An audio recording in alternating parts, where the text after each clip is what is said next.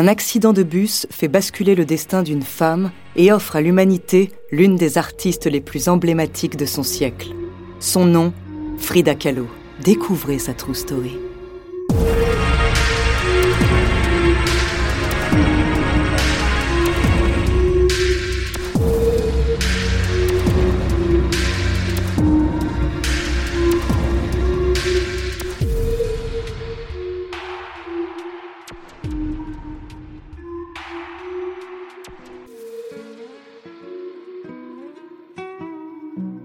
Dans les années 1910, au Mexique, la révolution bat son plein.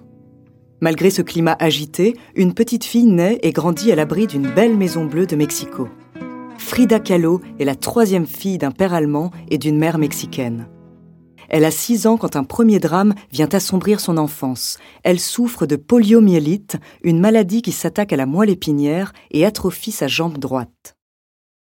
Frida est condamnée à boiter toute sa vie. Cette santé chancelante, le socialisme mexicain naissant et le mélange culturel dont elle est issue seront les moteurs de sa vie et de son œuvre.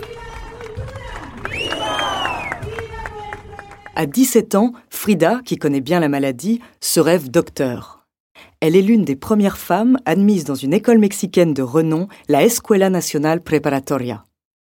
C'est une étudiante brillante, grande lectrice, qui s'intéresse à la culture mexicaine, à l'activisme politique et à la justice sociale. En 1925, Frida a 18 ans quand sa vie bascule. Avec son petit ami Alejandro, elle prend le bus pour rentrer de l'école. Le véhicule sort de la route et percute violemment un tramway.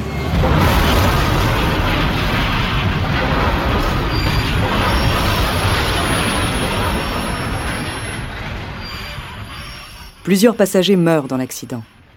Frida est sévèrement touchée, le bas de son ventre est transpercé par une barre en métal, elle a 11 fractures à la jambe, son pied droit est cassé, son bassin, ses côtes et sa colonne vertébrale sont brisés. Ce n'est que le début d'une longue vie de douleurs et d'opérations marquant la première déception de Frida Kahlo, elle ne pourra plus devenir médecin. Elle reste alitée pendant trois mois et porte un corset pendant neuf mois. Immobilisée dans son lit, Frida Kahlo trouve une nouvelle occupation. Ses proches installent un miroir au-dessus de son lit et elle commence à peindre. À se peindre, elle et ses souffrances. Au cours de sa vie, elle produit ainsi 55 autoportraits. Elle représente les éléments douloureux de sa vie, à l'exemple des fausses couches dont elle est victime dans les années 1930. Elle souhaite avoir un enfant avec son mari, le célèbre peintre mexicain Diego Rivera. Malheureusement, l'état de son corps rend ce désir inaccessible. Frida Kahlo voyage aux États-Unis et ses tableaux commencent à rencontrer un certain succès. Elle est notamment exposée à Mexico, à New York et à Paris. Au-delà de son œuvre, l'artiste s'affirme par des idées politiques marquées. Inscrite au Parti communiste mexicain, elle accueille dans sa Maison Bleue le dissident russe Léon Trotsky, avec qui elle entretient une courte liaison. Son art est aussi traversé par les cultures indigènes mexicaines qu'elle représente dans ses tableaux.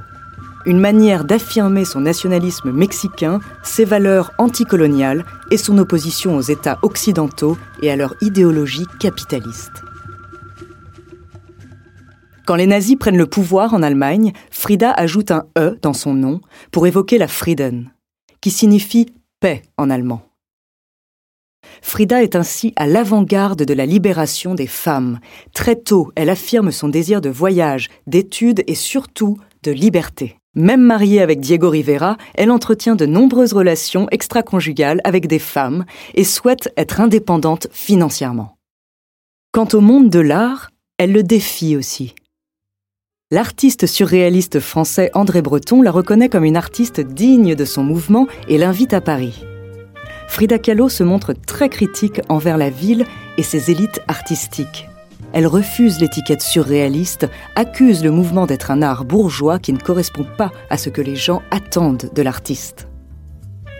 Cela n'empêche pas le musée du Louvre de lui acheter une œuvre, le cadre, qui est la première œuvre d'un artiste mexicain à figurer dans la collection du musée.